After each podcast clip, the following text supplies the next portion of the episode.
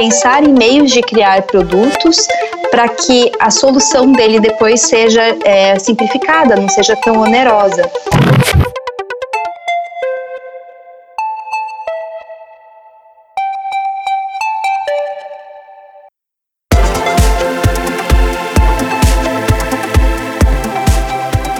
bem-vindos ao 3Ncast. Aqui a gente fala sobre ciência, diversidade e inclusão, sustentabilidade, tudo isso sob a ótica da inovação, com muita inovação. O meu nome é Giovana Riato, eu sou editora do canal da 3M no projeto Draft e estou aqui hoje para a gente conversar sobre sustentabilidade, com duas referências no tema. A primeira delas é a Renata Ross gerente de relacionamento e marketing da Terra Cycle, uma empresa que se dedica a dar uma nova vida a resíduos difíceis de reciclar. Renata, bem-vinda. Obrigada, Giovana. É um prazer participar e eu agradeço o convite. Estou muito contente. Maravilha. Também senta na mesa para conversar com a gente hoje o Marcelo Gandur, que é gerente técnico da 3M no Brasil e também responsável pelo comitê corporativo destinado à sustentabilidade. Bem-vindo, Gandur. Olá, olá, Giovana. Olá, pessoal. É um prazer estar aqui com vocês hoje para esse bate-papo. Então, gente, é, começando pelo básico, né? No passado, a sustentabilidade já foi vista como aquela estratégia para compensar impactos possíveis impactos negativos das empresas ao meio ambiente, né? Então, tem uma externalidade né, do negócio e aí a empresa faz algum trabalho para compensar. Mas hoje a visão é muito mais ampla, né? Sustentabilidade passa a ter um valor estratégico para qualquer organização. Eu gostaria de começar ouvindo de você, Renata, qual é a visão da Terra Cycle sobre isso e se vocês sentem um crescimento dessa demanda, dessa busca por soluções nessa área? É, sim, exatamente. O que eu percebo é que existe uma movimentação global mesmo é, voltada para repensar os negócios. É, eu costumo dizer que quando eu me formei, fiz, eu, eu tive como objetivo trabalhar com sustentabilidade, era tudo ainda muito novo. E inicialmente a minha vontade, inclusive, era trabalhar com a área de sustentabilidade. E o que, que eu percebia na época nas organizações? Que geralmente é, a, as empresas tinham uma demanda né, por, por, por fazer com que é, se adentrasse em sustentabilidade. Então, eles geralmente colocavam ali área de segurança e meio ambiente, é, até mesmo é, marketing, responsabilidade social, comunicação interna, faziam algumas ações de endomarketing, era isso, era tudo muito novo. O que eu percebo hoje em dia é que as empresas que têm se destacado é, nesse sentido, passaram a incorporar é, a agenda de sustentabilidade no DNA das organizações. Então, a gente percebe hoje é, comitês é, que envolvem diversas áreas, de diversos segmentos, todos comprometidos com a inovação voltada à sustentabilidade. Então, é, eu vejo particularmente essa movimentação com, com, com, bons olhos e, sim, muito, muito, muito contente, inclusive porque, aos poucos, é, essa mudança vai acontecendo. E o que eu percebo é que é, além de ser top-down, né, ou seja, é, vem de cima para baixo, isso tem permeado realmente todas as áreas dos negócios, é, pessoas de diferentes áreas realmente sendo convidadas a, a participar de, de, projetos que visam, visam nessa, esse tipo de atuação. Então, é, é uma mudança bem, bem importante que tem acontecido já há algum tempo. E falando nessa incorporação da sustentabilidade como parte do DNA das, das empresas, né? Na 3M, Gandur, é, vocês têm tratado o assunto com tanta seriedade que, inclusive, nos últimos anos, a organização ganhou uma vice-presidente é, global e, e uma posição chamada Chief Sustainability Officer. É, a Gail Schuller passou a ocupar esse cargo para conduzir o tema globalmente como um valor estratégico. Conta para gente o que mudou com a chegada dessa liderança dedicada ao assunto. Perfeito, Giovana. É, essa mudança aconteceu no finalzinho de 2019. E assim, sustentabilidade é, é, é um tema extremamente amplo. Né? E, historicamente, a 3M sempre teve uma atuação bastante responsável com sustentabilidade nos aspectos de controle das nossas operações, é, nas ações do nosso Instituto Social, que é fantástico, e também de inovação no, no, que tange a nossa responsabilidade de cuidado com composição química de produtos, as preocupações toxicológicas. Tudo isso também muito suportado por uma fundação de conduta ética em, em toda a nossa atuação. É, com a chegada da Gail, Gail Schuller, é, nós passamos a ter uma identidade consolidada de todas essas, essas frentes de atuação, que deu um significado de muito mais peso da nossa atuação em sustentabilidade.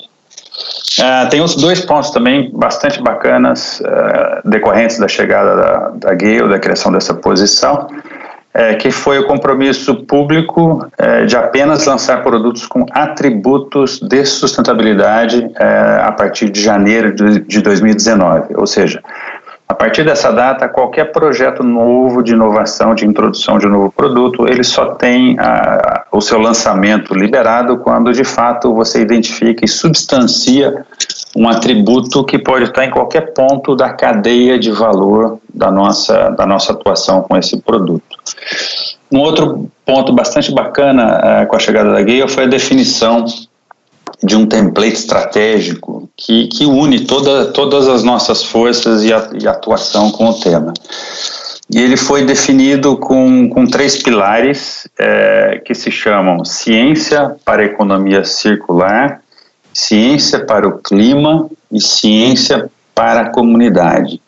E, e o bacana dessa definição é que ele, ele une nossa principal competência de inovação, que é a tecnologia, que é a ciência, com, com o triple bottom line de sustentabilidade, né, social, econômico e ambiental. Então, diria, Giovanni, que a, a principal é, mudança que ocorreu é, é, a consolidação de todo esse esforço embaixo de um, de um template estratégico muito conectado à inovação. E pensando nesses três pilares, Gandur, é, eu gostaria de fazer uma conexão com esse momento tão, esse momento de exceção que a gente está vivendo como sociedade, né? Então, é, sem querer romantizar, né, um momento de desafios, mas a gente tem talvez aí uma oportunidade das empresas mostrarem, reforçarem o seu compromisso com a sociedade, com a sustentabilidade. Como a 3M tem trabalhado essa preocupação nesse momento? Muito legal, Giovana. Eu acho assim, é, inicialmente a 3M ganhou uma visibilidade, um destaque enorme pela, na pandemia, né? Com a questão crítica de proteção respiratória, né? Com as máscaras N95 e PFF2. Interessante, assim, que é, viraram, viraram sinônimos de combate à, à pandemia, é, coisa que era, era despercebida do público, né? Acho que tantas notícias sobre a, a, a importância da, da, proteção respiratória, né? E, e, e, nesse momento a gente teve um compromisso bastante grande com a definição de uma priorização de vendas para os profissionais de saúde a respeito às condições comerciais de, de, de, comercialização desses produtos, né? Então essa reação da 3M foi imediata e de uma forma bastante responsável.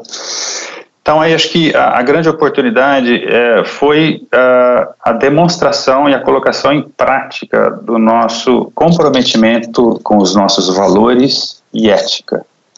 Uh, ainda sobre essa questão de proteção respiratória, eu destaco também uh, todos os nossos esforços de educação e treinamento de EPIs, né, que são os equipamentos de proteção individual, que foram realizados através de uma série, série de webinars. Uh, fora essa questão uh, mais específica e técnica de proteção respiratória, a 3M também já, já destinou nesse, nesse período a doação de mais de 230 mil unidades uh, de máscaras aos hospitais públicos e filantrópicos, uh, as instituições que atendem os pacientes do SUS, uh, a Cruz Vermelha do Brasil. Houve também uma grande doação no mês de maio a, cinco centros médicos de Manaus, na, naquele momento que Manaus estava passando por uma situação muito crítica do controle da pandemia, né? E uma outra, uma outra frente de atuação bastante legal foram as movimentações voluntárias dos funcionários, né, suportados pela, pela corporação, pela empresa. Então, em uma delas, houve uma campanha de doação uh, dos funcionários de valores fixos uh, financeiros e uh, a 3M colaborou triplicando, aportando três vezes o valor dessas contribuições dos funcionários e esses recursos permitiram ajudar mais de, de 1.200 famílias com compra de alimentos e itens de higiene. Então, eu acho que a pandemia trouxe essa oportunidade muito bacana de fortalecer um comportamento da nossa cultura de inovação que é muito importante, que é a colaboração. Eu vi várias ações internas uh, onde a colaboração foi o elo entre, entre os voluntários para que a gente conseguisse ajudar as pessoas. Muito legal, Gandur, é, trabalhando em várias frentes, né, de forma simultânea aí, mas também trazendo algo que já está na essência da organização. E Renata, o Gandur citou aí no meio, né, contando das iniciativas da 3M, essa questão da economia circular. É, eu, que é justamente o foco do trabalho da Terra Cycle. Então, vocês atuam para dar uma destinação correta para materiais de difícil reciclabilidade. Então, conta para a gente alguns exemplos, explica melhor é, do que se trata o trabalho de vocês. É, bom, a Terra Cycle é especialista em logística reversa e solução de resíduos complexos é, que são os resíduos não recicláveis. Essa é a área em que nós mais atuamos, são nesses tipos de resíduos. E o que, que faz com que um, um, um, resíduo seja considerado não reciclável? É, por incrível que pareça, são exatamente os aspectos econômicos. Então, quando você coloca na ponta do lápis custo logístico e custo de transformação daquele resíduo em matéria-prima, se a soma desses valores for superior ao que você ganha com a venda dessa matéria-prima reciclada, automaticamente você tem um resíduo não reciclável. Então, é por isso que tantos os resíduos com os quais nós nos relacionamos, né, os produtos com os quais nos relacionamos e que no final do ciclo de vida se transforma em resíduo, acaba sendo não reciclado porque as cooperativas é, não, não conseguem ganhar dinheiro com a venda daquele material, exatamente porque no final do dia o custo para fazer a transformação é muito elevado. Então, exatamente nisso que nós trabalhamos. E nós contamos, então, como é que a gente faz para que esse resíduo não reciclável possa ser finalmente reciclado? Então, é exatamente com a atuação das empresas, das organizações, né, das indústrias que produzem esses produtos e bens de consumo que no final do ciclo de vida se tornam um resíduo. Então, por exemplo, a 3M tem uma parceria com a TerraCycle aqui no Brasil e também no Japão para reciclagem de esponjas de limpeza de uso doméstico que inclusive foi uma, a solução pioneira no mundo, essa parceria que nós tivemos aqui no Brasil. Até então, em nenhum lugar no mundo as esponjas eram recicladas por, por esses motivos. É, e atualmente também tem essa parceria no Japão. Oh, que demais! Então, aquela esponjinha da louça tem, tem o destino certo, né? Ela não precisa ir para o lixo comum. É, tem mais informações? Quem quiser saber mais desse projeto pode procurar onde, gente? Em qual site, qual página? Tá, tem as nossas redes sociais, né, Terra Cycle do Brasil, e também pode entrar no site da Terra Cycle ou no site também da 3M. Então, da Terra Cycle é, terra, é com y com.br e no site da 3M também tem, na área destinada a Scott Bright, tem um, um, ícone de sustentabilidade que descreve sobre o programa e tem um link, inclusive, que direciona o consumidor para esse programa. Perfeito, tá fácil para todo mundo então. E, gente, falando, é, o Gandur citou né, esse, esse essa norma da 3M de sempre pensar na economia circular na hora de desenvolver um produto. E aí eu gostaria de ouvir de vocês dois quais são os aspectos importantes na hora de criar um produto quando a gente pensa na, no ciclo de vida completo dele. E aí, começando de repente por você, Renata, contando para gente o que a experiência da Terra Cycle é, tem a dizer sobre isso e depois ouvindo o Gandur do ponto de vista da 3M, que tem um portfólio tão grande de produtos. É, do ponto de vista da Terra Cycle, é, o que eu tenho percebido é uma atuação muito forte por parte das organizações é, em criar, desenvolver, é, auxiliar, sobretudo os pequenos produtores muitas vezes, e também trabalhar com toda a cadeia de suprimentos do ponto de vista de auditoria. Isso é algo que tem se consolidado muito nas organizações, né? Então, é, sobretudo no que diz respeito à capacitação. Né, do, dos pequenos produtores, é claro, dentro daquilo que é possível, né, de cada indústria e cada segmento. É, o que eu também tenho visto com muito bons olhos é, essa abertura do canal de comunicação das organizações com os clientes e consumidores. É, os consumidores têm muito a dizer. E durante muito tempo, eu acho que houve uma certa dificuldade na comunicação, que é algo que as redes sociais têm possibilitado, é de ouvir o que esses consumidores é, demandam, quais são os anseios. É, porque eu sempre faço uma, uma, uma provocação é, quando converso é, com, com, com, alguns líderes, enfim, que é no sentido de é, quantas vezes você se deparou com uma situação que você não estava satisfeito com o produto ou até mesmo com algo relacionado à postura daquela organização que fez com que você mudasse. Isso é super comum.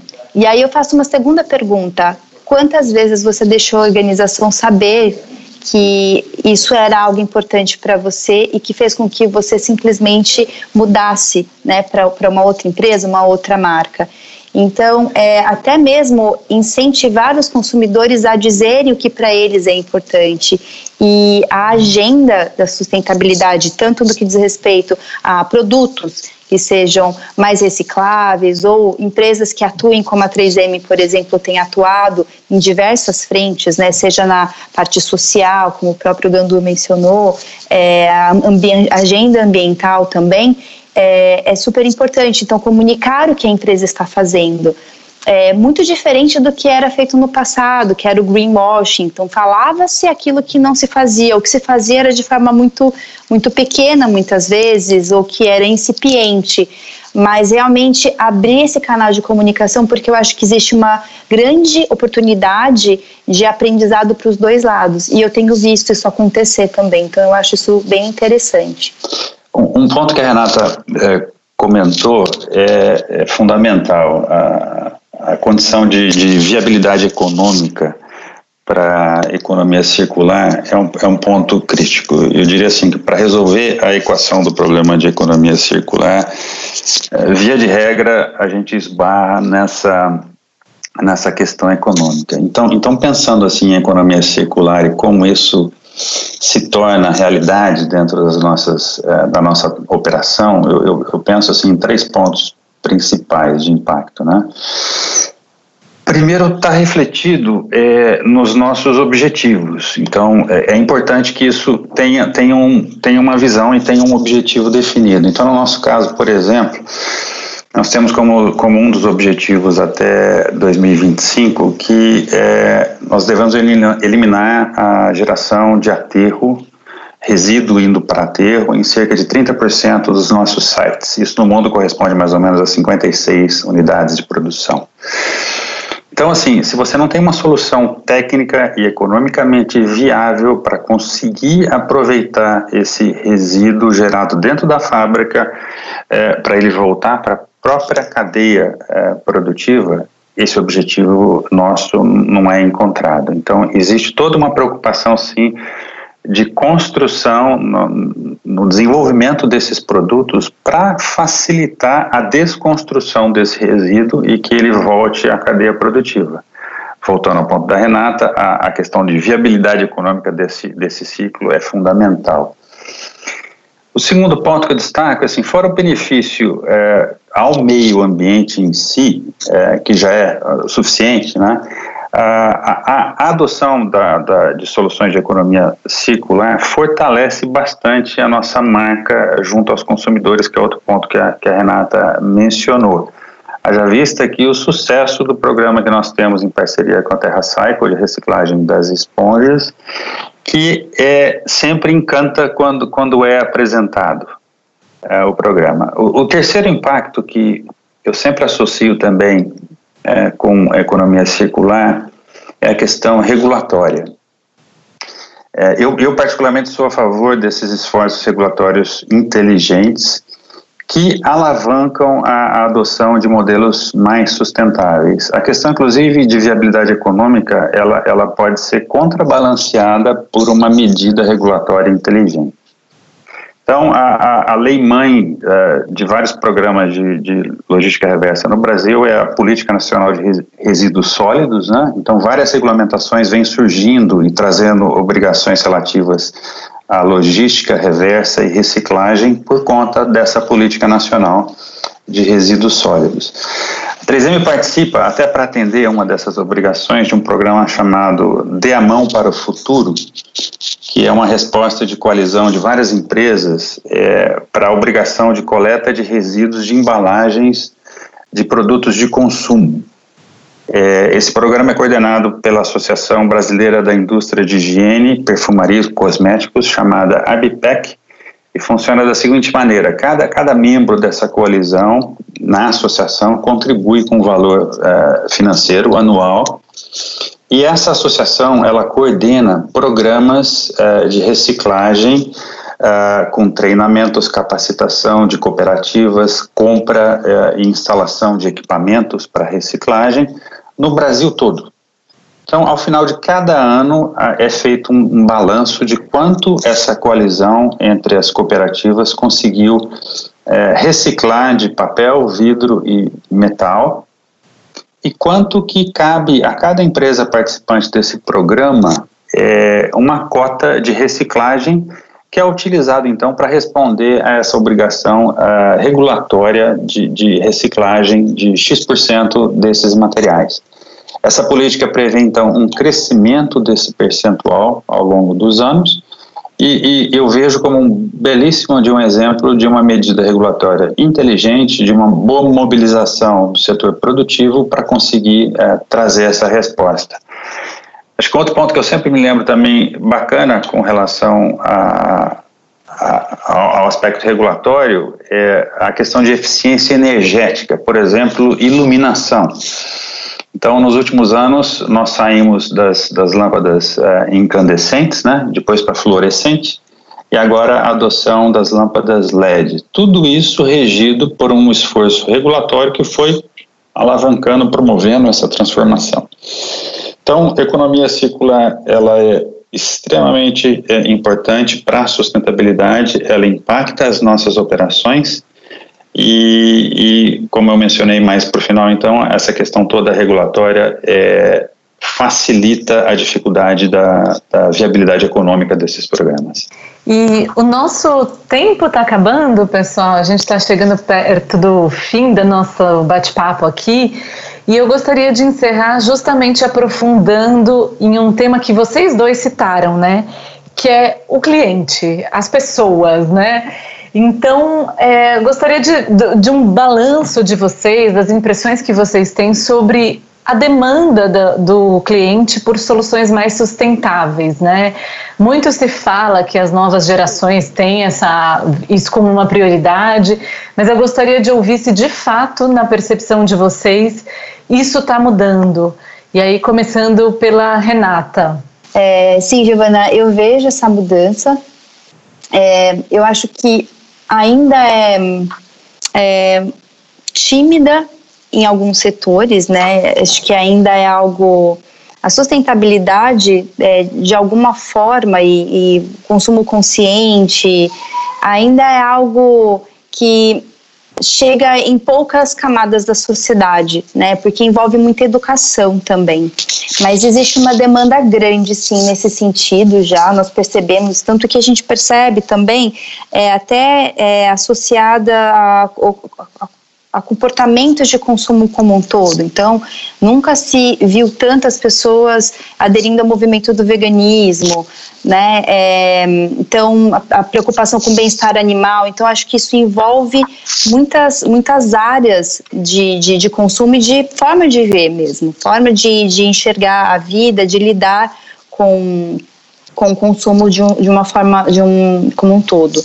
É, o que eu também percebo é que essas demandas têm surgido movimentos também é, no sentido de repensar até o que o próprio Gandhi colocou que eu achei bem interessante, que ele disse, olha, é, pensar em meios de criar produtos para que a solução dele depois seja é, simplificada, não seja tão onerosa.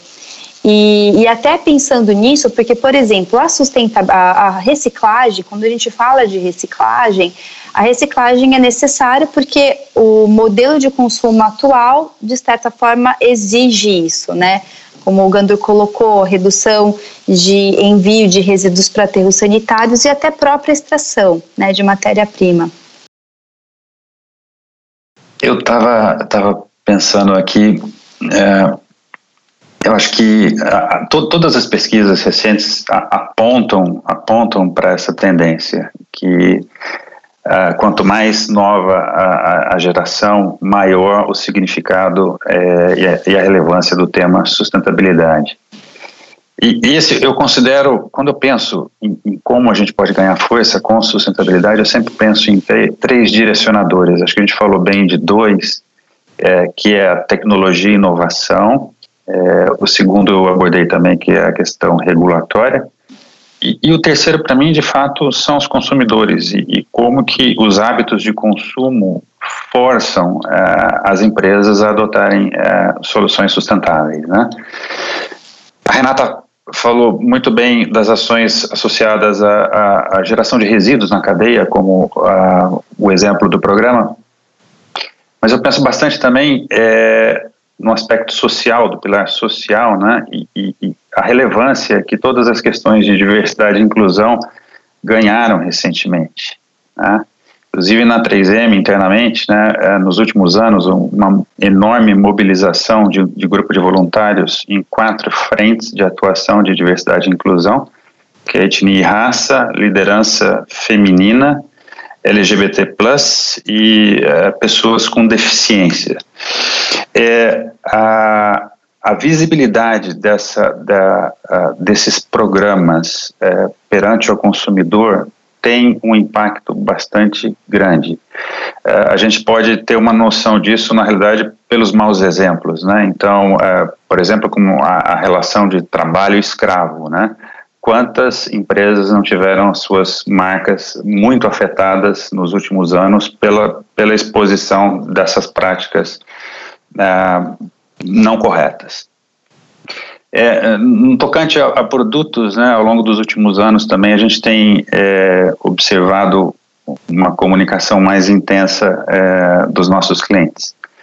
É, eu me lembro de duas agora, né, a, questão de ensaios com animais, ela, ela é frequente, eu diria que todo, todo, todo mês certamente a gente tem uma, uma comunicação desse tipo nos questionando e a 3M fez vários esforços nos últimos anos para eliminar uh, qualquer obrigatoriedade de regulamentação aqui no Brasil para usar animais nesses ensaios. E outra que a gente recebe também com frequência é questionamento com relação às nossas embalagens. Acho que embalagem também é um outro tema, né? Como no caso do exemplo da Renata mesmo, é, é, é muito visível ao consumidor. Então, é, nos question, questionamentos da seguinte maneira, olha, determinada embalagem desse produto aqui, ela é muito mais uh, eficiente do que esse outro produto de vocês. Então, a gente está sempre atento para essa voz, para tra, transformar, realizar mudanças aqui e, e responder de forma satisfatória.